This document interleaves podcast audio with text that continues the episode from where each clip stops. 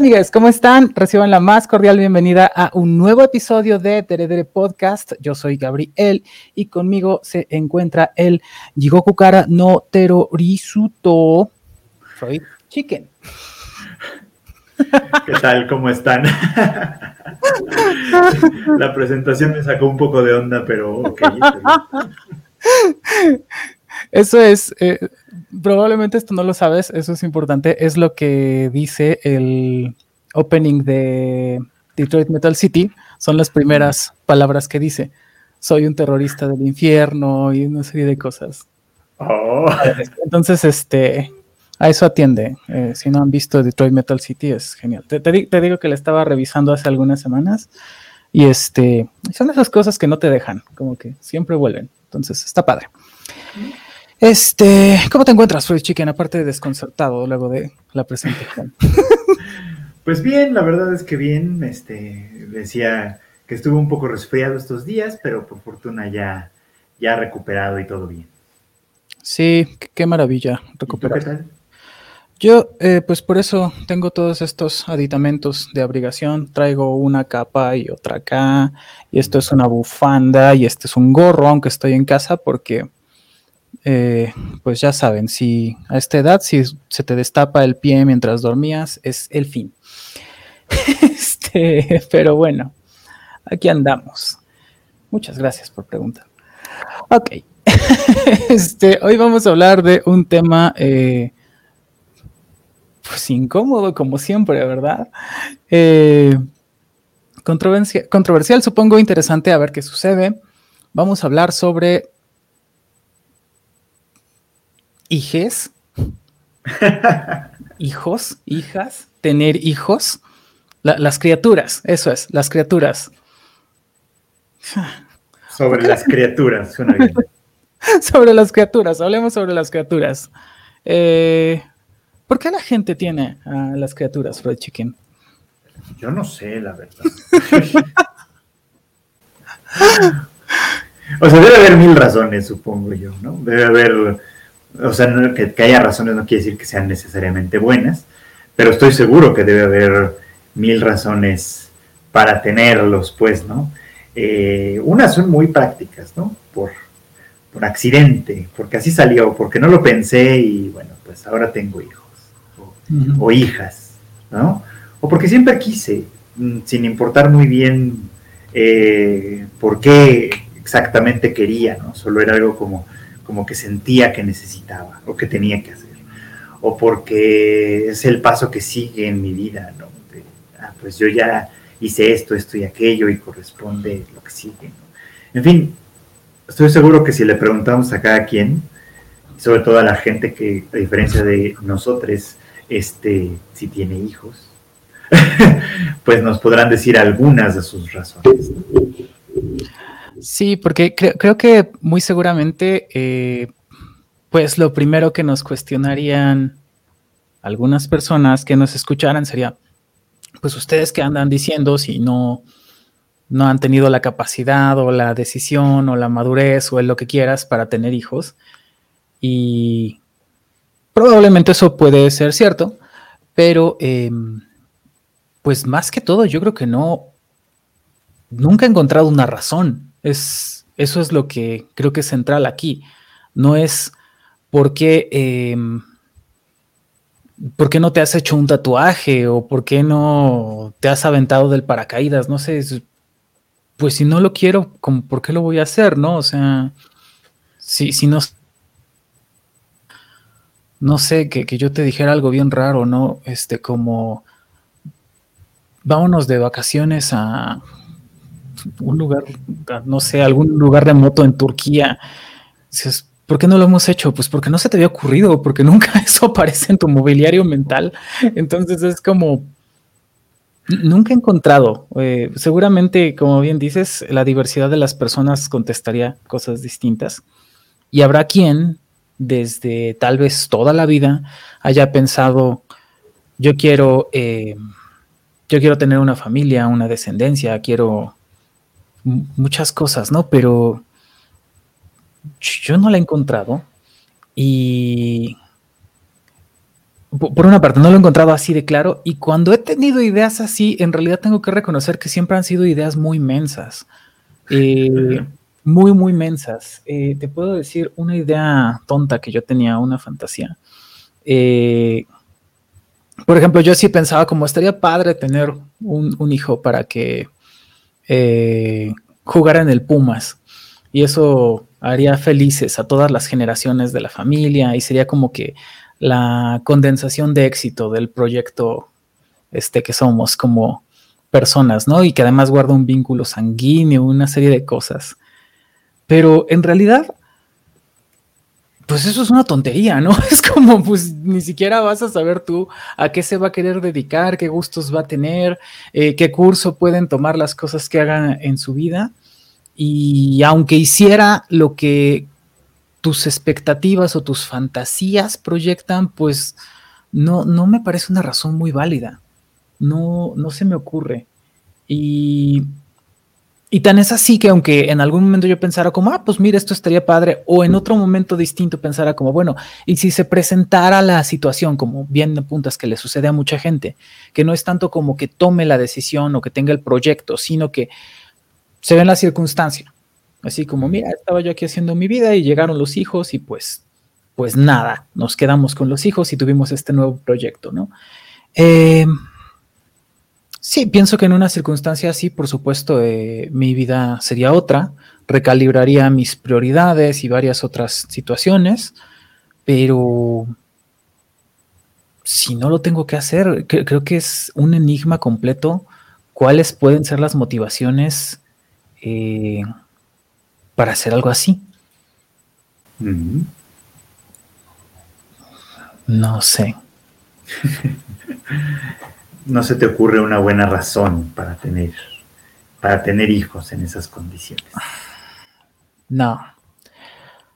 No, porque, a ver, si, si me preguntas, eh, lo que empecé diciendo es, las únicas que me se, se me han ocurrido son razones tontas.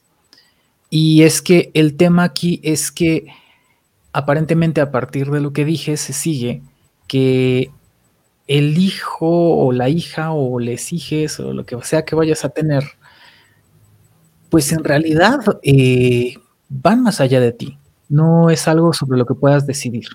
Qué cosas va a hacer, qué cosas le van a gustar, qué aspiraciones va a tener. Eso no tiene que ver contigo. Entonces, tienes que tener este proyecto en realidad como un fin en sí mismo.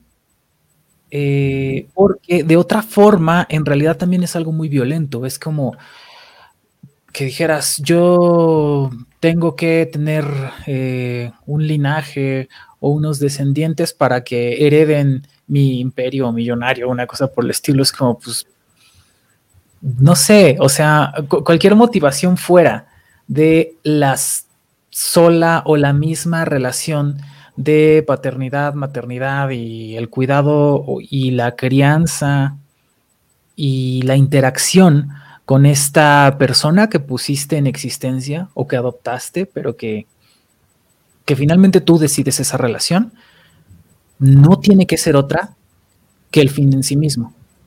Tener un fin distinto ah, me parece que es, voy ahorita nada más a decir cuestionable. Ahí me quedo, no sé qué piensas. Ok. O sea, lo que tú estás diciendo un poco, si estoy entendiendo, es que la única razón válida sería que quiero tener hijos porque quiero tener hijos, por así decirlo. Parece. ok. Eso implicaría cosas. O sea, por ejemplo, si pensamos, por ejemplo, que esa, que esa es una razón válida para tener hijos, implicaría pensar en qué entendemos entonces por tener hijos. Que, o sea, más allá del proceso biológico que puede implicar, ¿no? Porque además no es el único, además, aunque en este país sea un desastre hacerlo, también puedes tener hijos por adopción, por ejemplo, ¿no? O sea, sí hay, hay, por lo menos una otra posibilidad de tener hijos que no es la meramente biológica, ¿no? Pero entonces, juntando estas dos, juntando la, tuve hijos o tengo hijos porque, porque me reproduje con otra persona, o, o por medios científicos técnicos, etcétera. Este, o tuve hijos o tengo hijos porque decidí adoptar a, alguien como, como tal, ¿no? estas posibilidades implican una misma actividad, una misma, una misma forma de, eh, un mismo problema humano, pues, ¿no? Este, y ahí es donde ya tenemos como problemas, ¿no? Porque entonces, ¿qué significa o qué significaría tener hijos? ¿Qué hay más allá de, ese, de esos procesos burocráticos o fisiológicos? Pues mira, es que ahí otra vez depende de a quién le preguntes. A algunas personas te van a decir que cosas como que la familia es la base de la sociedad, ¿no? Eso no sé si me lo estoy inventando o lo he escuchado en algún lado, pero, pero pienso que sí lo he escuchado. No, sí, sí, era, era, era una campaña política de los 90, si no estoy mal. ¿eh? Madre, ¿en serio? O sea, se decía eso de la familia. Wow. Junto con, según yo, a lo mejor estoy inventando, pero según yo se decía eso asociado a la idea que estuvo muy en boga en esa época, que era de la familia pequeña vive mejor. Que pareció una buena idea, ciertamente, más viables. Eh, hay como muchas agendas ahí de pronto, ¿no? Como metidas en la gente que parece que se siente con alguna autoridad para decirle a alguien más, esto es lo que tienes que hacer. Porque si hay una diferencia tal vez entre la campaña de debes tener hijos contra la de no debes tener hijos. Eh, eso sucede o ha sucedido en otros lugares, supongo. China, ¿recuerdas que alguna vez hablamos de eso? Sobre la prohibición de tener, sobre todo, muchos hijos, ¿no? Como podías tener uno o dos, una cosa así. Creo que, creo que nos platicaste alguna vez de eso. a mí y a la gente que escucha este programa, pues, este, porque parece que es algo que tiene que ver contigo, pero eh, medio que tiene que ver con más personas, ¿no? Entonces, entidades como el Estado o la iglesia o las personas a tu alrededor podría interesarles que te reproduzcas. y, y, pues eso es curioso, ¿no? Es como exactamente por qué tendríamos que ser más. Eh, de las otras campañas, ahorita que mencionabas de las campañas de los noventas, eh, me parece que muy de la mano iba em, en aquel entonces, pues había ya campañas eh, o movimientos o gente interesada en promover la legalización del aborto y por supuesto campañas muy grandes antiaborto. Era como no, este, está mal en sí mismo, porque sí, porque la vida es el fin último y no debes eh, no debes alterar ah, ese proceso. No al épale mi piernita y así, ¿no?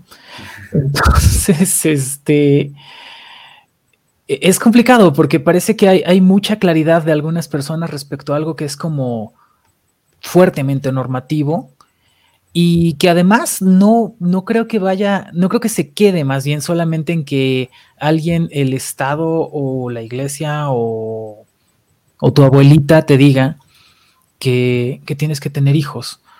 Porque aquí está lo fuerte, tal vez, es crecemos en un contexto o nos movemos en un entorno en el cual pues ciertamente es como que el paso que sigue, lo correcto, lo normal, lo que se espera y creo que esto también ya lo he mencionado en otros derederes, es pues mira, la tradición y la repetición de pronto pues repercuten mucho.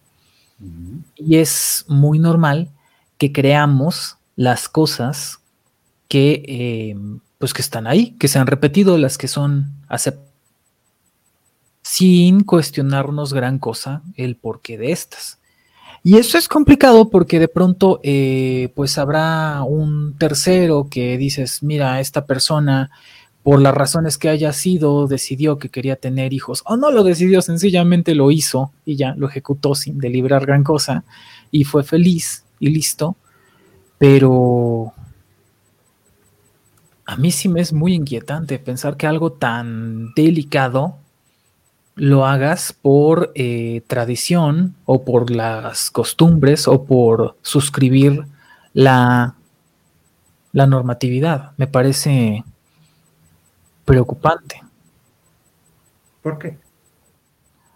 Porque tiene consecuencias para ti. Y las consecuencias para ti yo creo que están, van en tu responsabilidad, van en, van en tu responsabilidad y en, perjuicio tuyo. E incluso las consecuencias de las acciones que decides con otra persona. Vamos a decir que hablemos de otra institución como el matrimonio. Eh, parece que entonces la, según lo que yo estoy diciendo, por supuesto, que tanto esta te jala una inercia de las costumbres y las tradiciones que te dice tienes que tener hijos, pero antes de tener hijos tienes que haberte casado. Y entonces dices, pues para haberme casado tengo que tener pareja. Y para tener, hay una serie de antecedentes, ¿no? Pero vamos a ponernos nada más en que tienes pareja ya y que se van a casar o que te quieres casar.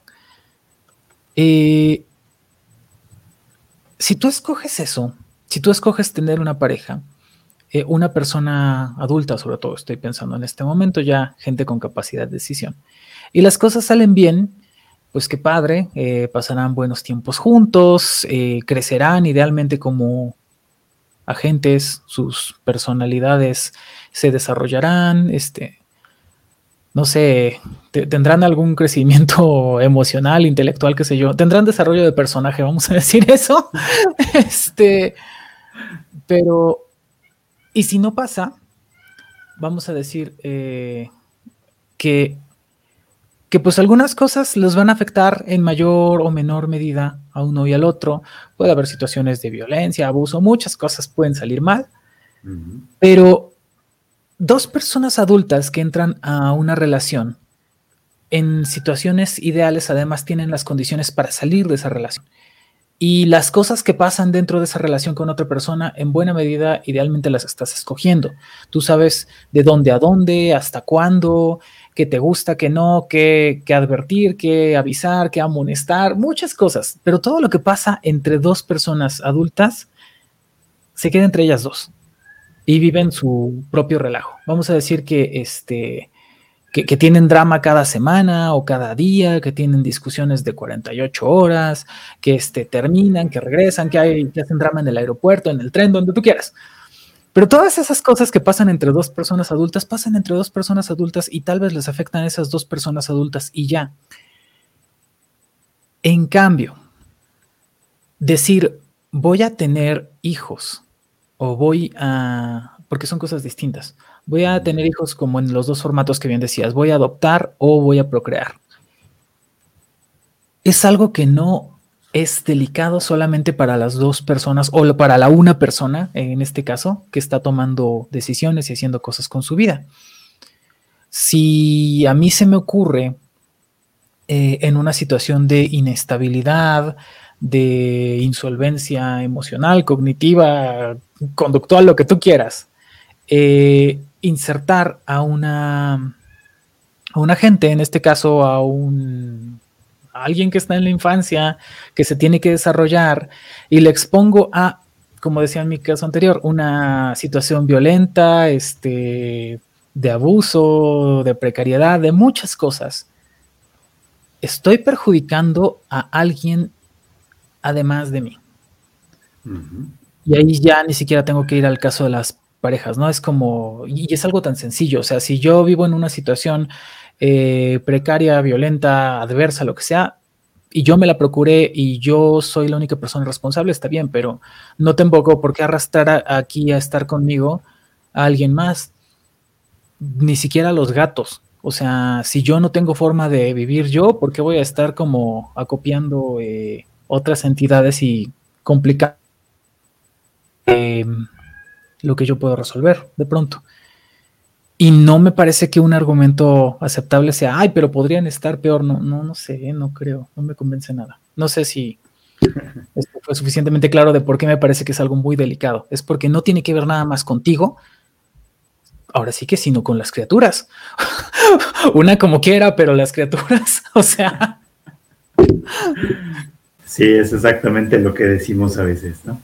Eh, o sea, estoy de acuerdo en principio, pues, ¿no? Pero sí creo que el problema tiene, pues, varios niveles, digamos, por lo, por lo menos, ¿no?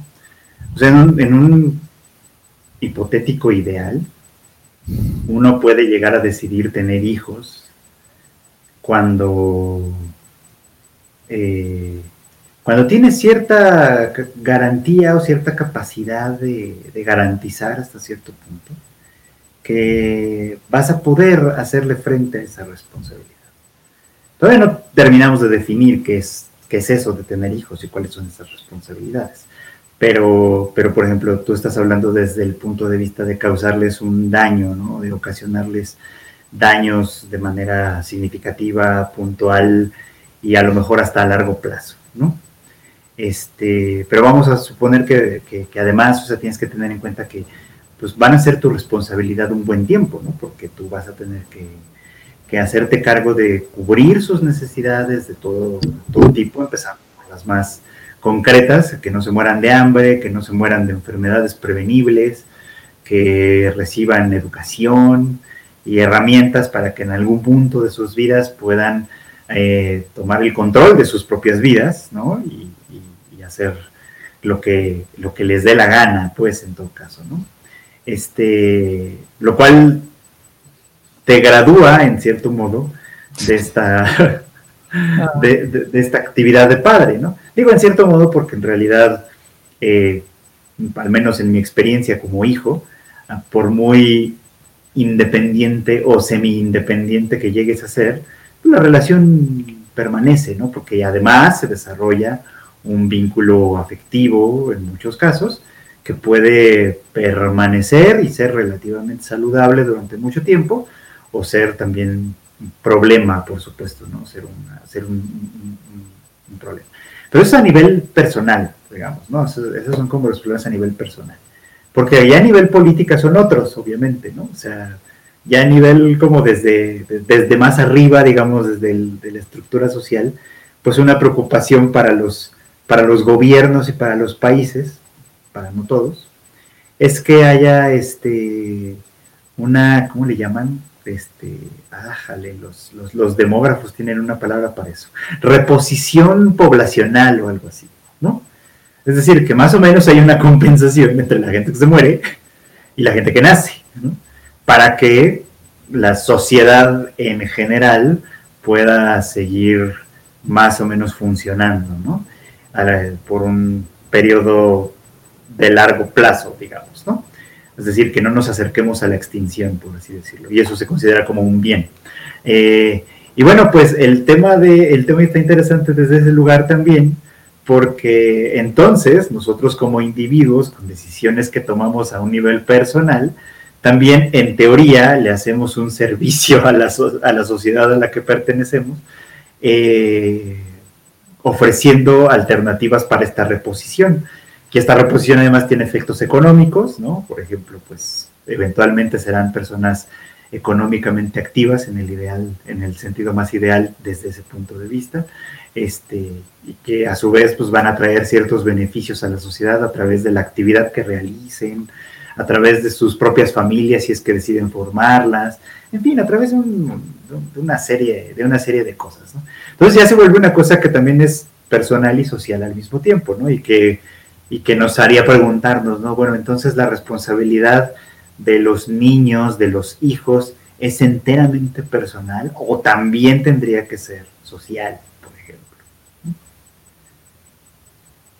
Que no, no sé tú qué piensas. Está, horrible esa idea de pensar que naces y ya tienes una deuda con la sociedad. porque había una cadena causal de gente que, que tuvo el acierto de pronto de copular para que naciera un día nacieras tú. No sé, me, parece complicado. Sí te puedo decir que, em, mira, incluso comprando algunos argumentos, dando principio de caridad. Si alguien me preguntara como, pues no estás diciendo tú que está bien chido estar con vida y tener oportunidad de hacer esto y aquello y demás, y digo, sí, sí, claro, y por eso, por eso estoy con vida, por eso no, no he pensado o nunca he considerado el suicidio ni cosas por el estilo. Este, pero eh, aquí hay un tema central en lo que estás diciendo que creo que yo no había mencionado. Tal vez son condiciones materiales y responsabilidad. Mm. Eh, entonces, me parece que eso va mucho más allá de em, lo que, si, pensamos en esto como una deuda social, es como pues va mucho más allá de lo que la sociedad procura para ti como individuo. Mm. Porque si pudiésemos, ahora sí que traer hijos al mundo a diestra y siniestra, sin preocupación de que van a estar los medios para que puedan vivir bien, de que se van a poder educar, que van a ser personas con criterio, que van a vivir en una sociedad adecuada, que van a poder ser felices. Y esto, pues sí, a tener hijos, ¿no? O sea, maravilloso. Y yo, creo que ya, ya observé que voy a estar haciendo esta referencia varias veces hoy. Y lo mismo con los gatos, ¿no? Si supiéramos que todos los gatos van a tener un hogar donde los aman, pues adelante, no reproducir gatitos a madres, o sea, sí todo feliz. Pero el hecho es que no, que, que la sociedad no te da garantías de que van a tener acceso a vivienda, educación, alimento, condiciones de vida digna. nadie te dice eso. La iglesia ni el Estado, ni tu abuelita tampoco. Bueno, al menos materialmente en la mayoría de las personas no. Supongo que alguien tendrá la solvencia suficiente para decirle a sus hijos, ¿sabes qué? Yo quiero nietos y aquí está todo el dinero de su educación y de su manutención y tal y tal, tú nada más reproducete, ¿no? Para que no haya pretextos. Para que no haya pretexto. Y en ese caso, aún, aún en ese caso, eh, a mí como, fíjate, ahí me pongo yo en el lugar de la abuelita, creo que aún en ese caso no lo haría, porque es como, pues como es una decisión personal y varias otras cosas, pero además es como no tienes forma de garantizar que eh, las cosas van a ser como tú piensas y que las personas van a formarse como tú crees y que el entorno va a ser el que tú quieres. Me parece que es algo delicado. Por supuesto, aquí estoy inclinando la balanza de escenarios mucho más favorables, donde lo que parece que hay es libre albedrío u oportunidad, ¿no? Donde dices, mira, puedo escoger cómo va a ser mi vida, a lo mejor ustedes me quieren procurar la mejor educación o lo que es la mejor educación según ustedes y la mejor alimentación según ustedes y los mejores cuidados según ustedes, pero yo quiero esto otro. Entonces regresas a lo mismo, como que, pues en realidad no puedes tener el proyecto de cómo va a ser lo que sea que tú eh, tengas por descendencia. Entonces, lo que tienes es un proyecto que tiene que ser fin en sí mismo. Es lo que quiero es cuidarte, lo que quiero es eh, procurarte las cosas que yo pienso que son mejores, lo que quiero es, este, a lo mejor formarte según lo que yo eh, me gustaría haber tenido, eso es muy usual de pronto y pues también puede ser admisible, pero parece que, eso es muy ajeno a la idea em, de que le debes algo a, la sociedad, a la religión, al Estado o hasta tus papás, ¿no? Como que es, es complicado. Porque sí, si pensamos otra vez en este asunto que, bien mencionabas, que es interesantísimo, de la reposición poblacional, iría todavía más lejos. Fíjate que en, en los 2000 intermedios, eh, yo trabajé en un grupo de investigación que estaba haciendo eh, las cosas que tienen que ver con lo que a la postre fue la reforma del régimen de jubilaciones y pensiones. Eh, ¿te acuerdas que antes estaba este sistema de reparto, ¿no? Donde los trabajadores, pues, se les descontaba una parte de su salario y eso iba para eh, las pensiones de todo el Estado, digamos que era un fondo común. Y entonces, a la postre, eh, cuando tú ya eras de mayor edad y te jubilabas, pues la gente seguía haciendo lo mismo, daban dinero y así pagaban tu pensión. Y eso funcionaba con una estructura demográfica donde tienes más trabajadores activos que jubilados. Vamos a decir que tenías nueve trabajadores activos por un jubilado y pues por supuesto que alcanza, ¿no? Pero, este, no sé qué trae Pen, perdón. Este, pero eh, la demografía cambió dejaste de tener tantos trabajadores activos o al menos tal vez tienes muchísima gente trabajando, pero trabajando de manera informal. Y entonces no son esas aportaciones las que llegan. Hay, hay muchísimas cosas que cambian. Entonces el régimen de jubilaciones y pensiones, no en términos de justicia ni de legalidad, no, sino en términos materiales, ya no se sostenía, porque tenías, te estabas acercando a un lugar donde tenías por cada trabajador activo un jubilado. Y pues ni modo que cada trabajador trabajara o diera el sueldo para mantener al jubilado, era imposible. Y hay, eh, entonces, eh, antes es lo que llamaban una estructura de pirámide, digamos, la base de los trabajadores activos sostenía las pensiones de los mayores, después tienes unas pares, que eso es como que terrible, e incluso proyectaban unas eh, peores de pirámide invertida, donde tienes poquitos trabajadores activos y muchos jubilados, que es lo que se dice que pasa en sociedades que empiezan a envejecer. Y y es muy cuestionable que entonces un día tú tienes un hijo y te pregunta, oye, papá, ¿y ustedes por qué? O mamá, o quien seas, ¿ustedes por qué me tuvieron? Y así como, bueno, pues porque tienes que mantener nueve jubilados, tienes que mantener a nueve viejitos, porque es lo que el Estado es, cuenta contigo, o sea, por eso. Entonces, yo creo que no, o sea, eh, sí creo que existe un compromiso social, aunque de otra índole con de, cada persona como individuo, pero, pero, pero pensar que, le debes algo al Estado o a la economía o a la reposición poblacional, yo creo que no. Y, ahí tal vez voy a decir algo que puede sonar un poco radical, pero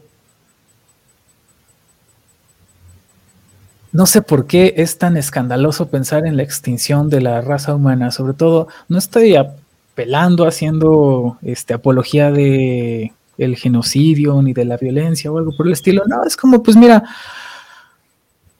estamos muy, muy, muy lejos de extinguirnos, lejísimos, lejísimos de, llegar a una extinción. Ha habido muchísimas muertes por COVID, muchísimas muertes por muchas cosas y seguimos siendo un chingo en este país, ¿no? Entonces no creo que sea una preocupación que debiéramos tener ahorita si nos vamos a extinguir o se nos van a quedar las personas. Eh, hay, otro apartado ahí que seguramente quiero hablar, pero bueno, creo que ya dije suficiente de esto. No sé, no sé qué piensas o si te parece que desvarío. Un poquito de pronto, porque son demasiados temas. O sea, eh, porque son demasiados temas que están ahí vinculados. Obviamente, por ejemplo, hay sociedades que están en distintas condiciones en términos de sus poblacionales. Nosotros, por ejemplo, México, digamos, tiene aparentemente, no sé qué tanto sea cierto, pero la idea general es que tenemos sobrepoblación. ¿no?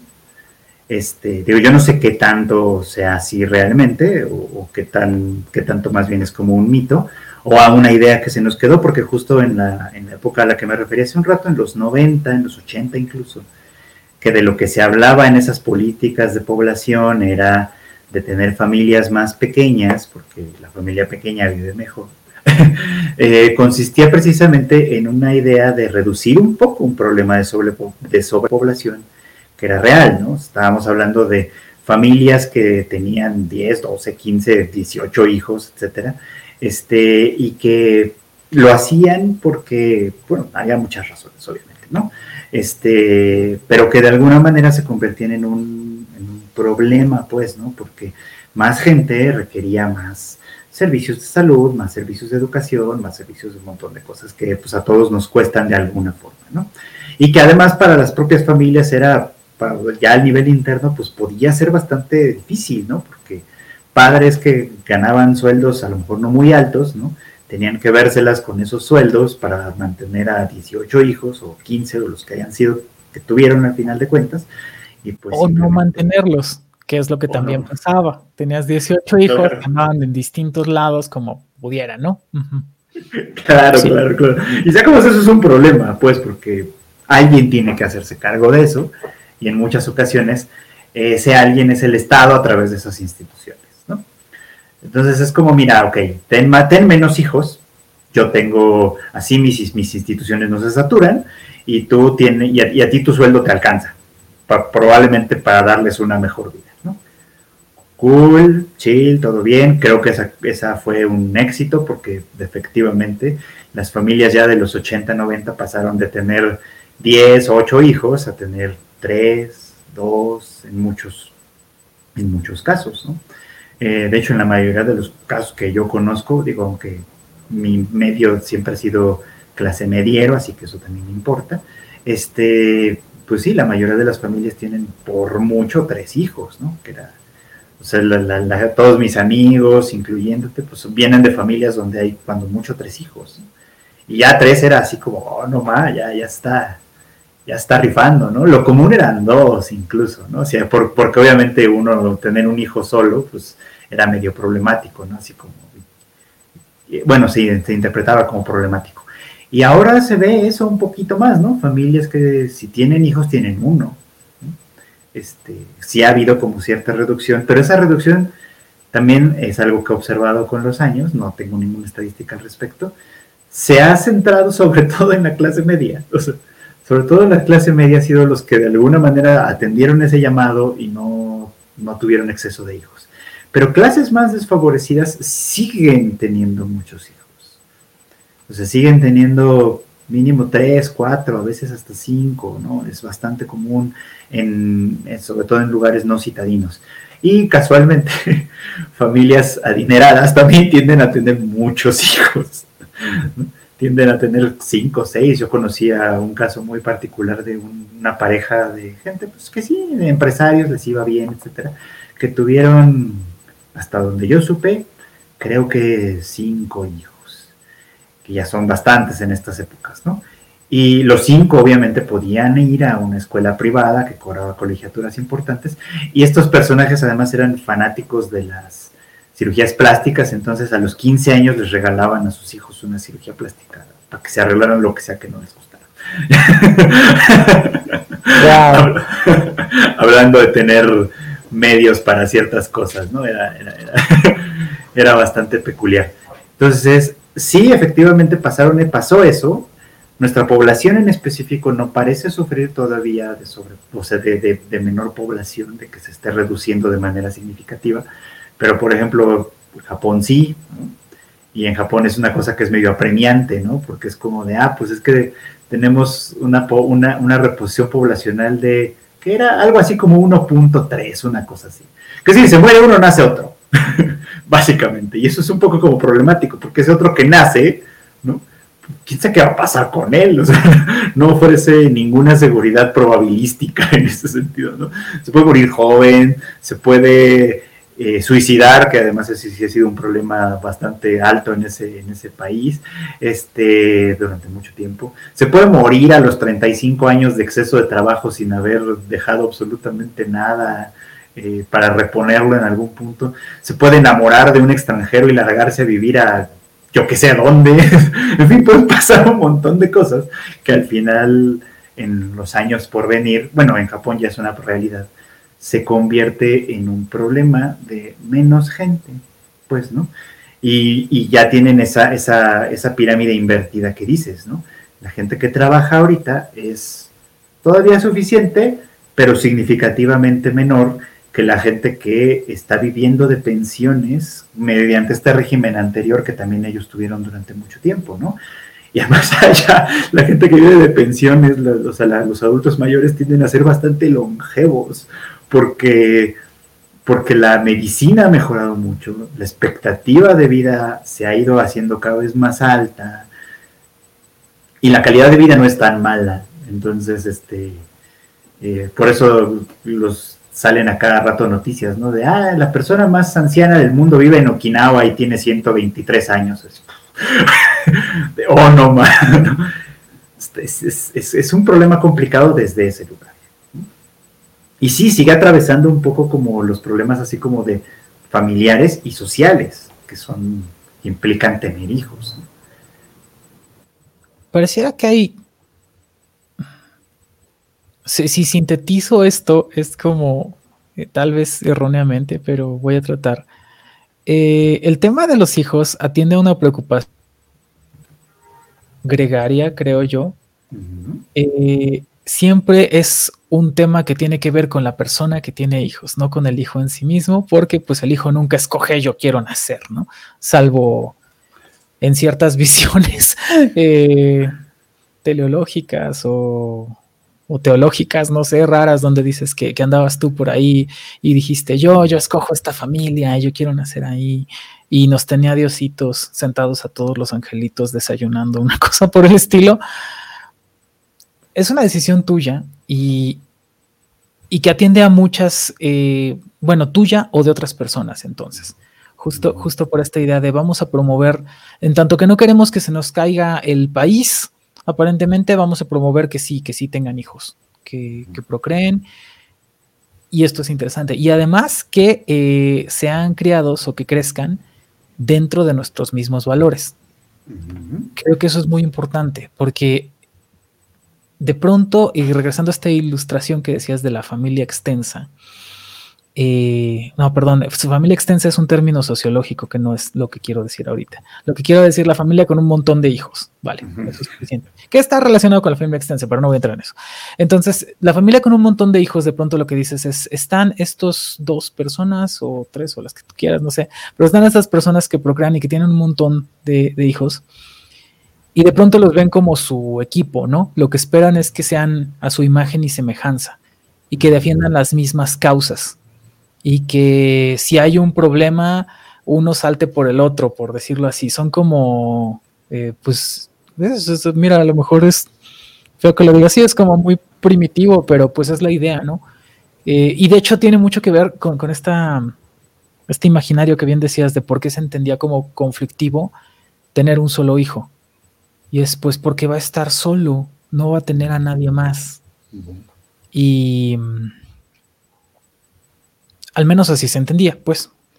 Y es cierto. Entonces, me parece que va con esta misma idea de decir, eh, tengo a esta gente que es mi gente. Sí. Que es la mía, que no es la de alguien más. Y entonces es muy importante que eh, incluso compromete la objetividad o cosas que, que se pueden considerar importantes, ¿no? Como, oye, es que están agrediendo a fulanito. ¿Por qué? Porque porque se robó una moto, que me a saber, ¿no? Este, o porque se robó un millón de dólares, hizo un fraude con, de, cuello blanco, lo que sea. Pero tú tienes que estar de su lado, aunque haya hecho algo malo. Y cuando hizo algo bueno, de su lado, cuando hizo algo malo, de su lado, cuando hizo algo malo en tu contra, de todos modos, tienes que estar de su lado. Hay muchas expectativas. Y se parece mucho entonces a lo que pasa con eh, algún estado, por ejemplo, como bien decías, de una preocupación que podrían tener de, oye, se nos está cayendo la población, esto es algo que tenemos que resolver ahora porque va a ser un problema en el futuro. Eh, y el tema es, pues sí, pero ¿qué le vas a ofrecer a la gente? Claro. Porque para tú poder decirle a la gente, ten hijos, tienes que poderle decir, hay servicios de salud, hay servicios de educación, hay una serie de cosas a partir de las cuales tu experiencia y tu calidad de vida pueden ser mejores. Y de pronto, si te dicen todo eso, si te dicen tú estás en un, habitando un espacio donde hay todas estas condiciones favorables, porque queremos que tengas hijos, me parece que sigue haciendo falta un, una motivación eh, adicional, porque pues es contestar como tener hijos porque puedo, porque hay las condiciones. Eh, aquí estamos a nada de un tema que yo no estaba segura de cómo íbamos a llegar ahí, pero creo que ya pasó, que es este, pareciera que en, en ciertos momentos estamos diciendo que pues tener hijos es un privilegio de quienes tengan las condiciones materiales es, una situación medio clasista, ¿no? Ah, Dios, gracias. Es, como clasista, ¿no? Como decir, este, solo la gente con, recursos y con dinero puede tener hijos, los pobres no. Y yo diría, no, no, no ni de los pobres, de los pobres menos entiendo por qué en tanta adversidad y además suscribo yo, a mí no se me ocurre en qué escenario se me haría sensato eh, tener esas responsabilidades. Este, pero la pregunta es la misma, o sea, incluso teniendo todos ese escenario a favor, diciendo tienes educación, tienes servicios de salud, tienes este, infraestructura, tienes tantas cosas en este lugar maravilloso para vivir. ¿por qué querría tener hijos una persona? Y la respuesta aparentemente tiene que ser porque es algo que puede enriquecer mi vida de alguna forma. Ok, no sé qué piensas de eso. bueno, de hecho, eso es justamente por lo que yo estaría de acuerdo. Sí estoy, sí, sí es, un hecho, creo yo, y, y suscribo esta misma idea, que pensar, por ejemplo, que todas las condiciones materiales, porque además tendríamos que definir cuáles son esas condiciones materiales, tendrían que cumplirse para que alguien tuviera el derecho de tener hijos, sí, obviamente es súper clasista. Y, hay quien lo dice voz alta, pues, ¿no? O sea, o sea, sin pena, ¿no? Así tal cual, como si nada, ya sabes. No, pues es que si no tienes lana, no puedes, no, no deberías tener hijos, deberían castrarlos, incluso Incluso hay quien dice eso, digo, bueno, que a mí me parece, hay que bajarle un poquito a, ese, a ese asunto. Yo entiendo, de hecho, entiendo perfectamente que, el hecho de que no haya condiciones o que no hayan las condiciones ideales para la crianza de un hijo eh, es un problema, obviamente. Y por eso siempre como que me, me refiero un poco como a la cuestión social porque me parece importante. Es como si, o sea, si por ejemplo, claro, si, estuviéramos en una sociedad que de verdad tomara en consideración como, como una de sus prioridades eh, este asunto de la salud y la educación, deja tú solo de los hijos, sino de la población en general, pero empezando por, por los hijos, diría, ok, va, o sea, creo yo que entonces, si, eh, si existe esa condición, de manera eh, social y todos tenemos acceso eh, sin discriminación en ese sentido, pues va, o sea, ¿por qué no? ¿No? O sea, ¿por qué no? Si ya a nivel individual, o sea, si ya a nivel yo, familia, aunque no tenga tanto dinero, etcétera, pero diga, mira, ok, esta, esta sociedad a la que pertenezco y a la que contribuyo con mi trabajo y con mi actividad y con todo este asunto, Así, bueno, me ha provisto como de ciertos medios de que ya no me tengo que preocupar de, que si se enferma, pues hay servicio médico al que lo puedo llevar, ¿no? Y que pagamos todos como sociedad. Si hay, si, si necesito, bueno, como necesito proveerle de herramientas de educación y que forme parte de la cultura a la que pertenecemos todos, hay un sistema educativo robusto, sólido, lo suficientemente como para al cual me puedo acoger para esta clase de, situaciones, ¿no? Pues, ¿no? Y entonces sí, eh, yo, yo aunque, aunque mi situación económica no sea la mejor y no pueda yo mandarlo a una escuela muy mamona o no pueda yo, este, eh, pues comprarle ropa muy de marca, ni mucho menos, o yo qué sé, ¿no? Todas esas cosas. Pero al fin quiero tener un hijo porque va a enriquecer mi experiencia también. Y yo estoy seguro que además puedo enriquecer la experiencia de este, hijo en cuestión, pues chido, ¿no? O sea, ¿qué importa que no, que no, que no tenga yo las mejores condiciones? Tengo un techo, puedo proveerle de, de, ropa, de, este, de comida, etcétera, ¿no? Sea, no necesito, no necesito que me alcance para comprarle el PlayStation 5, ¿no? Basta con que pueda proveerle un, un espacio saludable para crecer, ¿no? Y que sea mi deseo hacerlo. O sea, sí creo que tiene que haber ciertas condiciones materiales. Pero creo que, por ejemplo, cuando, cuando mucha gente, sobre todo la gente como muy clasista, dice, es que si no tienes lana para hacerte cargo de muchas cosas, pues no tienes por qué tener hijos. Creo que ellos muchas veces tienen en mente un nivel de vida muy distinto al que en realidad, al que en realidad sería suficiente, ¿no? Seguramente. A ver, si nos detenemos más en el clasismo, eh, que creo que es importante eh, hablarlo. Aquí tal vez dimos con algo padre, porque es la forma o la experiencia de vida. Y parece que entonces ocuparse de cuidar a alguien, de educarle, de proveerle cosas, todo esto tiene, tiene experiencias bonitas, ¿no?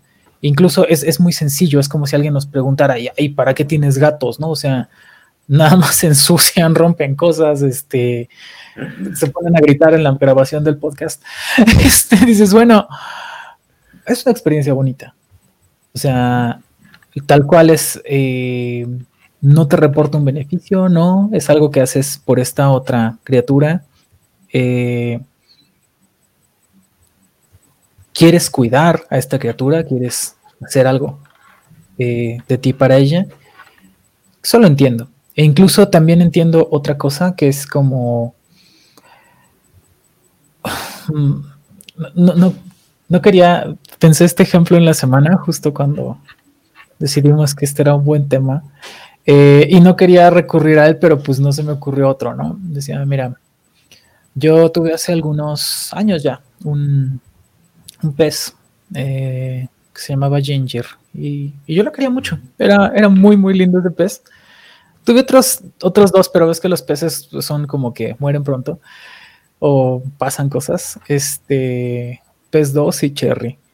Y, y sucede que, eh, para empezar, eran peces rescatados, o sea, obviamente no tengo yo la idea de que hay que andar comprando peces, o sea, al contrario, no hay que hacerlo, eh, no hay que fomentar un mercado que supone la explotación de otras especies y que derivan un montón de muertes, una cosas horribles, no hay que hacerlo, pero bueno, estos peces fueron rescatados. Entonces rescaté a mis pececitos y eh, Ginger murió, murió, después de varios años de vivir eh, aquí. Creció mucho, se había puesto muy bonito, era muy feliz. Y algo muy lindo que pasaba es que, eh, hecho poco conocido tal vez, parece que el pez te reconocía en algunos aspectos. Por supuesto le pones mucha hermenéutica tú, ¿no? Echas ahí mucha interpretación. Pero había patrones que sí eran eh, innegables. Por ejemplo, jugábamos este con este con el dedo a perseguirlo por la por la pecera, llegaba y le acercaba mi mano y me mordía, o sea, cuando y, era como muy claro cuándo quería comer y cuando no eran códigos muy muy sencillos obviamente y que pues quién sabe exactamente qué era lo que pasaba en su vida mental de pez, pero que era algo padre que hacer y que este y que tuvimos esa relación un tiempo, ¿no? Todo el que estuvo con vida. Y si alguien me preguntara eh, si yo quiero más a, mis gatos, a Frost, que a, que a Ginger, parece que es una pregunta injusta porque no es lo mismo, porque es una relación muy distinta. Pero si me obligaran a contestar, yo tendría que decir, pues sí, a Frost. ¿Por qué? Porque el tipo de intercambio que tenemos es mucho más complejo y mucho más rico. Entonces, eh, así como y, vaya, como en qué cosas. Bueno, la forma en la que jugamos, la forma en la que Frost me manifiesta que está triste, que está feliz, que, me quiere, muchas cosas son muy distintas. Entonces, eh, sobre ese mismo principio, que una interacción con una forma de vida más compleja parece que es más enriquecedora, por decirlo de alguna forma, no andar diciendo que quiero más a uno que al otro, pero pues lo tiene que decir. Es no es lo mismo entonces, o aparentemente no va a ser lo mismo, tener gatos que tener hijos. Eh, en el aspecto afectivo va a ser mucho más complejo. Entonces, relacionarte con una persona y cuidar a una persona y educar a una persona y ver que esta persona hace cosas y así. Esto, acabo de darme cuenta de por qué lo pensé, por una broma que, que le hacía ya a Frost, que es este visiblemente más inteligente que los otros dos, hace cosas que, los otros dos no. Entonces le decíamos, bueno, Frost ya está listo para ir a la prepa. Y entonces es como, proyectas que esta cosa que tú estás cuidando va a hacer cosas y que va a tener logros y que eso te va a hacer sentir bien. Pero otra vez, eso tiene que ver con tus expectativas y tu experiencia de vida que quieres enriquecer. Y, y tal vez no es algo malo en sí mismo, pero este sí es como que no se puede. Eh, entonces, definitivamente es una preocupación de los grupos de personas eh, y que tiene que ver como decisión con eh, las personas o los agentes en particular que dicen, voy a hacer esto, pero pues tengo que saber por qué. Porque pareciera entonces, según todo lo que yo acabo de decir, es como, ah, pues entonces es muy claro por qué la gente quiere tener hijos, porque quiere esta experiencia enriquecedora. No sé, no me parece que, en todos los casos sea, creo que fue lo que empezaste diciendo, parece que no es algo muy consciente o muy pensado, por una parte. Y por otra, si hablamos nada más para cerrar este tema del de clasismo, este, pues no es ningún misterio, yo creo que ya lo hemos hablado antes, este, en episodios de anteriores de Dere. Este, pues yo sí pienso como que, y ya además lo acabo de decir, pues no veo por qué no una buena parte de nuestra población, por ejemplo, si tiene hijos no planeados o tal cual no deseados, eh, que es una fórmula, una combinación de palabras horrible, decir que, que alguien X, Y o Z fue una persona no deseada, espantoso. Este, pues sí, no tendríamos por qué pensar que es algo bueno que se reproduzca por sí mismo. O sea, la, la supervivencia de la especie o la permanencia de, del material genético no da la cultura ni la civilización, ni tampoco eh, garantiza en este caso entonces que, que vayan a ser experiencias buenas. Entonces hay como que mucho cuidado que tener, creo yo, y en ese sentido, algo que he pensado desde hace algún tiempo, eh, creo que si, alguna vez yo contendiera por un cargo político, que seguramente no ganaría por, muchas razones, pero si algún día lo hiciera, así como voy a empezar mi campaña, diría, este, pues mira, tenemos un problema de eh, falta de educación. Eh, sexual en primer lugar, de falta de planeación familiar, de falta de planeación financiera y demás. Y pues en lo que podemos resolver las cosas para mejor, hay que hacer unas campañas de vasectomización, donde no solamente sean gratuitas, que ya existen, por supuesto que son gratuitas, no. Tienes que motivar a la gente a que haga las cosas. Entonces yo diría, vamos a darles 500 varos y un 24 de chelas a las personas que vengan a hacerse la vasectomía. Y entonces lo que verías es que yo pienso que en ese escenario sí vendría la gente a hacerse una vasectomía y vendría la gente justamente que no tiene ese interés en enriquecer su experiencia de vida, que no quiere aportarle a la sociedad, que no está pensando nada y que un 24 de chelas y 500 varos vale más que esa no planeación. Francamente pienso funcionaría. Por supuesto que yo pienso muchas cosas erróneas, pero en serio que eso a mí se me ocurre que sería una buena medida hacia el futuro. No sé qué piensas de todo lo que dije. Ciertamente no es algo que yo propondría. Eh, pero no porque crea que necesariamente que esté mal, o sea, al contrario, o sea, en realidad sí me parece que que nos hace falta como sociedad mucho trabajo en, entender un poquito, ¿no? Como la responsabilidad de las cosas en las que, en las que de pronto nos, nos vemos involucrados, ¿no? Este, o sea, esto me parece muy, muy importante. Porque si nos, involucramos en demasiadas cosas de pronto, la paternidad, la maternidad es una. Y aunque es imposible saber de antemano qué tan eh, qué tan difícil va a ser el proceso.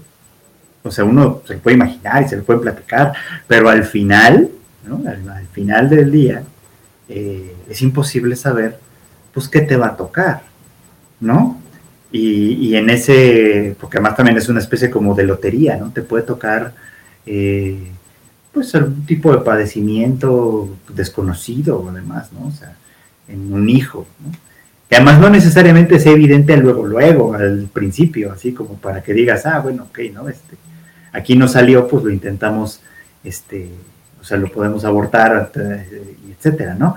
Hay veces que no pasa así, hay veces que, esa clase de cosas se revelan mucho más adelante, o a veces no mucho más adelante tampoco, ¿no?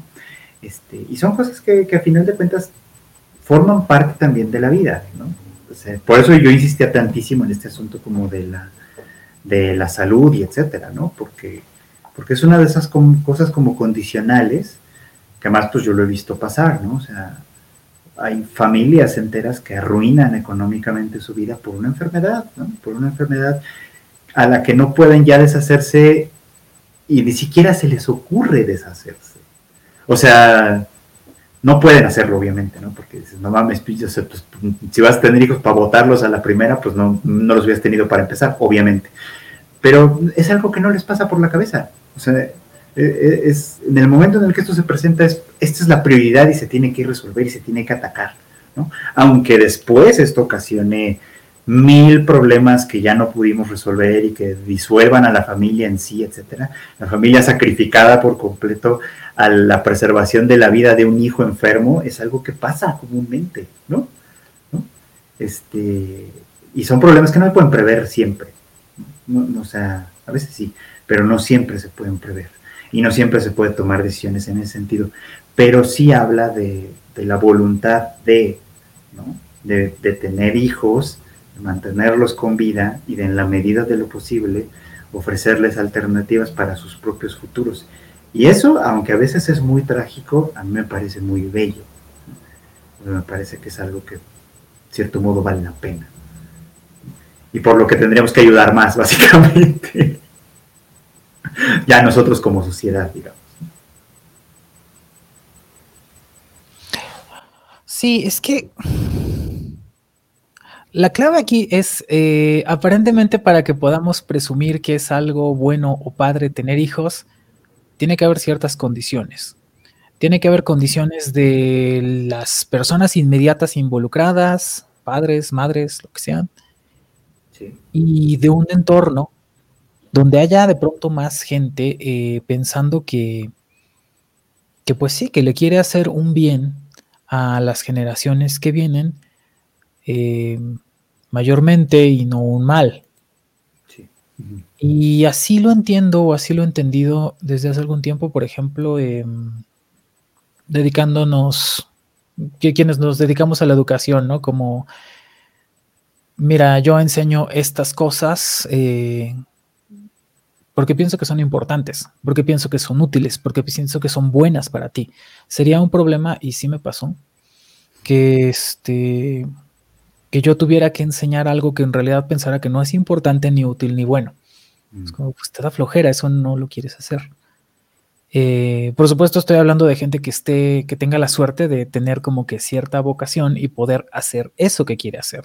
Entonces, esa, esa combinación es importante y es afortunada porque ahí dices, mira, yo te lo puedo decir así, como em, tengo de pronto grupos muy diversos, con, población de estudiantes de orígenes muy distintos, de condiciones muy distintas, incluso de, incluso de costumbres y formas de pensar y de interacciones muy, muy diversas. Y lo que piensas es, mira, a unos les es más adverso que a otros, pero Sí, y, bueno, además pensando que, trabajo, que enseño o que doy clases en una universidad que como sea es parte del Estado, por decirlo así, es, eh, no es tanto como tienes que aprender esto para regresar solo a la sociedad, para ser una persona útil o correcta o bien formada o lo que tú quieras, no, es muy auténticamente pienso que hay cierto punto de convergencia o hay una oportunidad donde podemos hacer algo que sea constructivo para ti y que eso es algo que después vas a poder hacer por más gente, idealmente. No lo que quiera yo, lo que quieras tú, que sea constructivo para alguien más. Y sí, eso no, este, no creo que sea tan inusual, no estoy hablando de mí como la, la persona que es este bastión de iluminación y generosidad. No, no, parece que muchísima gente está muy comprometida con eso y que, que pone mucho empeño. Pero, em, pero nuestra situación educativa y material, al menos en este país, es como muy complicada, muy, muy complicada y muy adversa. Y, y sí hace, eh, al menos esa es la opinión que he tenido, incluso pensando en este argumento de la, el enriquecimiento eh, en la experiencia de vida, sí me parece que hace muy irresponsable eh, la decisión de voy a traer un hijo al mundo. Tal vez ahí hay una alternativa, tal vez con esto es en lo que puedo cerrar esta intervención mía, que es, mira, de pronto sí puedo entender que, alguien diga, yo quiero cuidar a una persona desde que es chiquita, o todavía más, pero está todavía más padre, como no necesariamente a alguien que, que yo he engendrado, que para que tenga, se parezca a mi papá o que tenga mis hijos o algo así, no. Yo creo que está más padre esta de, pues voy a adoptar a alguien que, ya está en el mundo en una situación completamente adversa y a quien yo pienso que le puedo dar mejores oportunidades de las que tiene ahorita. En contraste con una persona que, o una entidad, o un bebé, o lo que tú quieras, que no existe y que no necesita existir. Eh, los niños, otra vez regresando a esa visión teleológica o teológica, lo que tú quieras, pues no, no están ansiosos por nacer, aparentemente. Y si hay un montón de, casos donde, eh, pues ahora sí, ahora sí estamos hablando de personas que nacieron en una situación completamente adversa y que pues se les puede dar eh, oportunidades tal vez mejores. Yo creo que en ese caso sí me parecería de hecho justificado. El, mira qué interesante, no pensé que fuera a llegar a esa conclusión. Si tanto quieres enriquecer tu experiencia de vida, vale, ten hijos, adóptalos. O sea, porque ahí estás haciendo algo por la sociedad, por esta persona a la que le cambias la situación, el mundo se lo puedes estar cambiando y por ti. Pero engendrar no se me ocurre de qué forma en esta sociedad, en este contexto, parezca justificado. Claro, en este contexto no lo parece o no lo es quizá. Pero sí, efectivamente, o sea, es interesante que haya llegado a esa conclusión porque, pues por lo que implica, ¿no? De alguna manera si aceptas que puede existir este, este bien en tener hijos, ¿no? Pero justo en el momento presente en el que nuestra sociedad se encuentra, hay formas de cumplir esa responsabilidad o de cumplir esa responsabilidad social de una manera eh, más, mm, pues no sé cómo decirlo, más humanitaria quizá, que el solo engendrar. O sea, lo cual está bien, pues. Ahora, ahí obviamente, pues los que tienen hijos, seguramente algunas personas que, tienen hijos, saltarán y te dirán, y probablemente tienen razones para hacerlo, que eh, que no es igual, ¿no? Que, la experiencia subjetiva, digamos, ¿no? De tener eh, un hijo engendrado por tu propio, por tu propio pie es diferente, ¿no? Y esa diferencia la hace más especial, por así decirlo, y quizá tendrán razón, pero eso no invalida lo que tú dices, por ejemplo, o sea, no, no invalida, o sea, simplemente cambia una variable, no la variable de la experiencia. Pero puede ser perfectamente un hijo adoptivo, puede ser perfectamente una persona a quien se quiera mucho, a quien se le, a quien se le quiera mucho, a quien se le, eh, con quien se desarrollen un montón de sentimientos importantes, interesantes y una relación significativa y duradera como con cualquier otro hijo, por supuesto.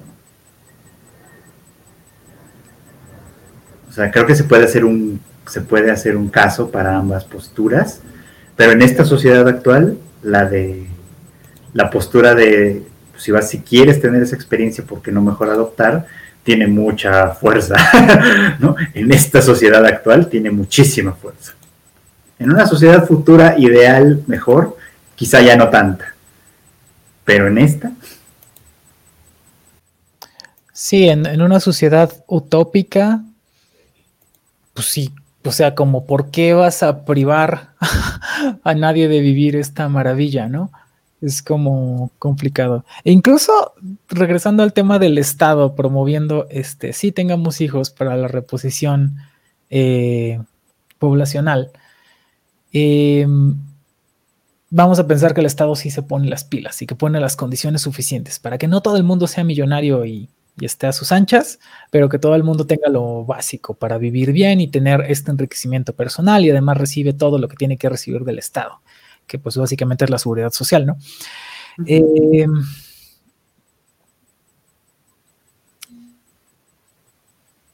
dices, bueno, aún si pasara, parece que no es obligatorio, pero hay, hay condiciones al menos para que si quieres tener esta experiencia, pues la tengas. Entonces, eh, probablemente ahí la respuesta, o más bien la, pregunta, o bueno, no sé, lo que es factor ahora es entonces, eh, ¿quiénes van a hacer eso? ¿Y por qué? Mm. Porque de pronto te pueden decir, este, está mm, padrísima esta y esta otra experiencia y la gente se la ha pasado bomba, pero tal vez no es para ti. Así de sencillo. Y. ¿Y ahí qué? O sea, porque te pueden decir, este, no, mira, eh, Chicken ya está, entonces eh, todas las colegiaturas están cubiertas, la seguridad social cubierta, este, hasta tu jubilación cubierta, ya vas a tener con quién platicar cuando estés viejito, este, vas a poderte dedicar nada más a ver eh, lo que tengas que hacer como en tu vida de padre, con tal de que renuncies a la vida de animes y mangas que te inculcó Satán o algo por el estilo. O sea, tiene un costo. Aquí, aquí este es el tema, tal vez otra vez, que, siempre regresamos a ese. Eh, perdón que, te atacara con este ejemplo, pero fue el que se me ocurrió porque estaba viendo tus, tu, librero de atrás, nada más fue por eso, discúlpame. Este, eh, entonces, este... Ajá, porque de lo que yo estaba hablando es de vocación y es como, pues mira, a mí me interesa tener esta vida o sea, a lo mejor está de poca madre la vida de este de tener hijos, o la vida del anime y los mangas, o la vida metalera, o la que tú quieras. Pero no necesariamente todas las personas la van a querer. Tiene que haber algo que les llame a escoger tal o cual cosa. Entonces, eh, hay como una convergencia de eh, situaciones que me regresan al principio de cuando me preguntaste por qué me parecía que era algo complicado, delicado o conflictivo, es pues porque mira, si yo ahorita escojo entonces volverme otaku de tiempo completo o volverme este, a las drogas o lo que tú quieras que, que absorba toda mi atención, pues es algo que tiene que ver conmigo y ya, y que me va a beneficiar o perjudicar mayormente a mí, de nuevo. Y que si cambio entonces y digo, no, mi vocación no era eh, el ser estrella del metal underground, sino eh, siempre sí me quiero dedicar a la lógica. Bueno, pues va a tener consecuencias para mí. Pero pensar que tienes la vocación de tener hijos y equivocarte es como muy serio, creo yo. Muy, muy delicado. Porque no es una tiene que ver contigo. Es delicado, sí, pero es delicado, pero creo que no creo que sea irremediable tampoco. O sea, al final de cuentas, eh, digo, a lo mejor aquí soy muy idealista, pero, pero al final de cuentas es como, mira, pues si ya la cagaste con algo, si ya decidiste algo que no era, pues, o sea, obviamente no es como que, ah, pues lo devuelvo y ya se me... que se haga cargo alguien más, ¿no? Porque ahí ya tiene, ahí ya tenemos, ya tenemos este eh, un problema, ¿no? Pero no, este, lo que, lo que sucede, o lo que puede suceder también, es que este el error te permita otra experiencia diferente, ¿no? El error te permita una suerte de crecimiento, ¿no? Sí, pero a costa de qué, creo yo. Porque tal vez hay errores que puedes costear. Yo estoy, yo estoy muy de acuerdo con, con eso. Yo tengo que estar muy de acuerdo con la idea de que puedes cometer errores y aprender porque, porque he cometido muchos errores y cometo muchos errores continuamente. Entonces, eh, estoy muy de acuerdo con eso, pero tal vez es esto, tal vez hay errores que puedes costear costos que puedes sufragar y otros que no. Entonces, eh, tal vez sí, porque está horrible, ya como lo estamos diciendo, si pensamos entonces que eh, tener hijos, tener las criaturas, si pensamos en esto como un error, es bueno, ¿cuándo es? lo que tienes que hacer ahí es un análisis de riesgo. que eh, presente tal o cual evento y que, cuál es el impacto de esas consecuencias. Y en distintos momentos va a tener un distinto impacto, porque no es lo mismo que, que ahorita ya este, no sea nuestra edad, idealmente, que ya estamos más para los 40 años que para cualquier otro lugar, digamos, bueno, idealmente tenemos que haber adquirido cierto sentido de la responsabilidad y cierta solvencia, cierta madurez emocional, ciertas cosas. que hacen que sea menos malo que cuando teníamos 20 años. Sí. Sí, sí, eso es, eso es importante. Tal vez es cuando puedes cometer este, cuando puedes permitirte entonces este, este error. Porque pues tiene muchos, eh, en la juventud tiene muchos costos. Eh, pues cuando estás joven de pronto es como, mira, eso compromete tu formación, si vas a estudiar o no. Depende de qué tan joven estés, ¿no? O sea, y ahí estamos hablando de gente que desde la secundaria se le cambia el plan de vida, que nunca tuvieron un plan, pero bueno, cambia el curso de su historia. La secundaria, la prepa, la universidad, ¿no? En cualquier, incluso después, incluso ya gente más grande es como, yo quería hacer este posgrado, yo quería hacer tal o cual cosa, pues no, mi ciela. Este ya, ya no es lo mismo.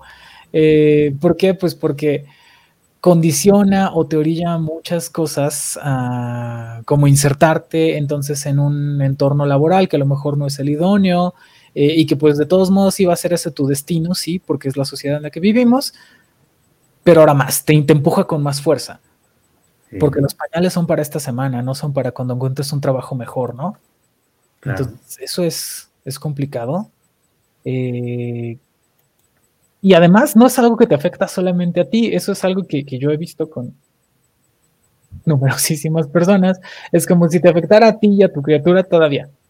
No es cierto, también afecta a las personas alrededor. Este, ahí tienes a los este, abuelos que, se vuelven niñeros perpetuos y que son gente que ya tendría que estar descansando, pero no, que está criando otra generación, este, pero pues con menos energía. Eh, ya, es algo muy complicado, ¿no? Entonces, eh, probablemente ahí hay, como varias cosas, eh, porque tienes que pensar que las consecuencias que tienen tus acciones tienen impactos distintos en distintos momentos. Y lo que te diría probablemente alguien eh, muy eh, en el sentido de, bueno, pero pues es que ¿cuándo vas a tener las circunstancias ideales de las que hablaba Freud Chicken? ¿Cuándo vas a vivir en este país donde la seguridad social está garantizada y donde todo está bonito y bien? Ok, estoy de acuerdo. Las condiciones utópicas tal vez no las vas a tener nunca, pero si unas menos malas, si unas menos malas que otras, eso yo creo que sí se puede, que sí se puede eh, un poco calibrar y creo que por eso es muy importante otra vez, tal vez es la conclusión que hemos tenido varias veces, y de hecho ya lo dije hace rato, ¿no? Creo, eh, como reforzar entonces la idea de tiene que haber información, este, educación sexual, planeación familiar, tiene que haber muchas cosas para que la gente pueda tomar decisiones, que no se vea en situaciones en las que pues no tiene que estar. Claro. Creo que eso es, eso es central. Y tiene todo que ver otra vez, que también ya mencionamos la discusión que está desde los noventas y desde antes, que es, pues la gente tiene también que tener derecho a, a abortar, a interrumpir el embarazo legalmente, eh, en los momentos en los que es adecuado y en las condiciones correctas, que eso está súper trabajado, no es un tema en el que nos pudiéramos meter ahorita, pero es muy importante tener todo esto en mente antes de pensar, yo puedo aventarme este paquete creo yo. Hay, distintos momentos en la vida y distintas circunstancias, unas mejores, otras peores, pues hay que escoger las menos peores, me parece. Sí, ahí sí creo que estoy totalmente de acuerdo. Y digo, sigue siendo a final de cuentas un ideal, ¿no? O sea, estamos pensando en términos de ideales, de que el ideal para tener hijos de la manera que sea sería, si no se va, puede tener las condiciones materiales completas como como, eh, como, como, sería lo ideal también, obviamente, este, cuanto menos que la voluntad y el y el, eh, y, el eh, y la conciencia de lo que estás haciendo, de en lo que te estás metiendo, sea más este, sólida, por lo menos, ¿no? Porque eso te permitirá enfrentar los problemas que se te van a presentar, porque se te van a presentar, de una mejor manera. Eso te permitirá, te permitirá enfrentarlos, si no, si no hacértelos más fácil, porque pues, pues no, eso no, eso probablemente no, cuando menos no vas a sentir que te están robando algo, ¿no? Que tú firmaste para, que tú firmaste el contrato, el contrato equivocado, ¿no? Es como, no, pues yo, yo me metí en esto, ¿no? Yo decidí esto y le estoy pasando mal ahora, pero, este, pero sigo estando convencido de que es aquí donde quiero estar. Sí, sí, sí, porque también esto, seguramente lo has visto, también eh, está en la está en la cultura pop, entonces seguramente tenemos referencias de esto en distintos lugares. Eh, de pronto también sucede con los padres o las personas que tal vez no decidieron tener una familia, sino que les pasó, que hay una suerte de resentimiento, ¿no? De yo perdí mis oportunidades, mi vida y mi individualidad por tu culpa, hijo. Y es como, oye, no, no, claro que no. O sea, siempre, siempre, siempre tiene que ser una decisión eh, donde digan la persona, yo voy a estar bien y a mí lo que más me importa es este proyecto. Y, yo voy a estar bien, ya es algo difícil de alcanzar, eh, ya es algo difícil de procurar. Eh, ya supone voy a tener cuidado y sustento mm, a nivel emocional, a nivel físico, a, nivel desarrollo, a muchos niveles. O sea, antes que pensar que podemos tener hijos, tenemos que poder ser responsables de nosotras mismas como personas. Y no me parece que eso pase. sí, no, tal vez no pasa tanto como, como debería suceder. Pero también pasa lo contrario, ¿eh? déjame, déjame contarte, ¿no? O sea, también pasa, eh, porque eso sí es experiencia que he visto y que, he visto pasar, ¿no? De gente que pues efectivamente, ¿no? Tiene hijos sin pensar porque pues pasó, le cambió la vida, etcétera, ¿no? Y han enfrentado dificultades, etcétera, pero en general no lamentan que haya pasado. Es como, ok, o sea, lo puedo o sea, no era lo que quería, no era lo que planeaba. Eh, probablemente si hubiera sido de otra forma mi vida sería diferente, sí, pero esto es lo que tengo y, estoy bien con esto, ¿no? Y eso pues ya es otra calidad, digamos, ¿no? Otra calidad de, experiencia con la que no podemos contar de entrada, obviamente, o sea, no podemos contar que todo el mundo lo, lo asuma de esa manera, por supuesto, mucho menos a la primera, pero que sucede y que tal vez sucede lo suficiente como para, como para no pensar que sea tan extraordinaria la experiencia, ya sabes, o sea, sí sucede mucho. Quizás es ese sentimiento gregario del que hablas, ¿no? De pronto es como, bueno, pues ya estoy aquí, ¿no? ok, eso es un poco más alentador. Pensar que tal vez hay más cosas que nos unen como sociedad que la sola inercia o el hecho de que necesitemos tener eh, una sustitución generacional o algo por el estilo. Está bien. Entonces, parece que la conclusión entonces no es necesariamente que deberíamos tender hacia la extinción, pero tal vez ese es tema de otro programa, ¿no? Sí, tal vez ese es tema de otro programa, tal vez ahora, por ejemplo, si vamos a, si estamos comprometidos más o menos con la idea de que esta sociedad tiene que continuar porque le tenemos fe o por lo que sea, bueno, pues entonces tendríamos que, como dice una amiga, acuerpar esa fe, ¿no? Y, y respaldarla con hechos. De acuerdo, tendríamos que respaldar esa confianza que tenemos en la civilización. ok. Ay, muy bien. Yo sé que a veces no es fácil, pero. no, este. No, no es, es, chistoso. En fin, este, no sé, creo que ya, ya vacié mi lista de, de temas que quería marcar. Frechi, que no sé si hay algo que quieras agregar al respecto.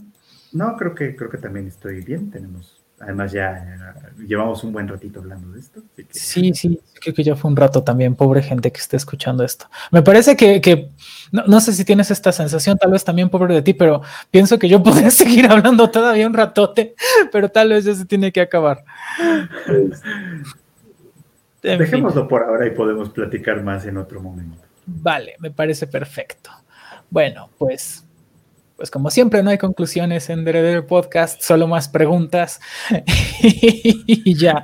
Y por lo tanto más capítulos en el futuro, así que. Y por lo tanto más capítulos, el capítulo de extinción, el capítulo de vasectomía y así sigue, ¿no?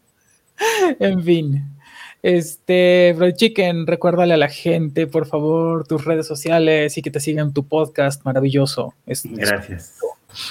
muchas gracias, muchas gracias. Pues bueno, síganme ahí en mis redes sociales, soy Freud Chicken, Freud Chicken, así como más o menos se, se, escucha, se escribiría.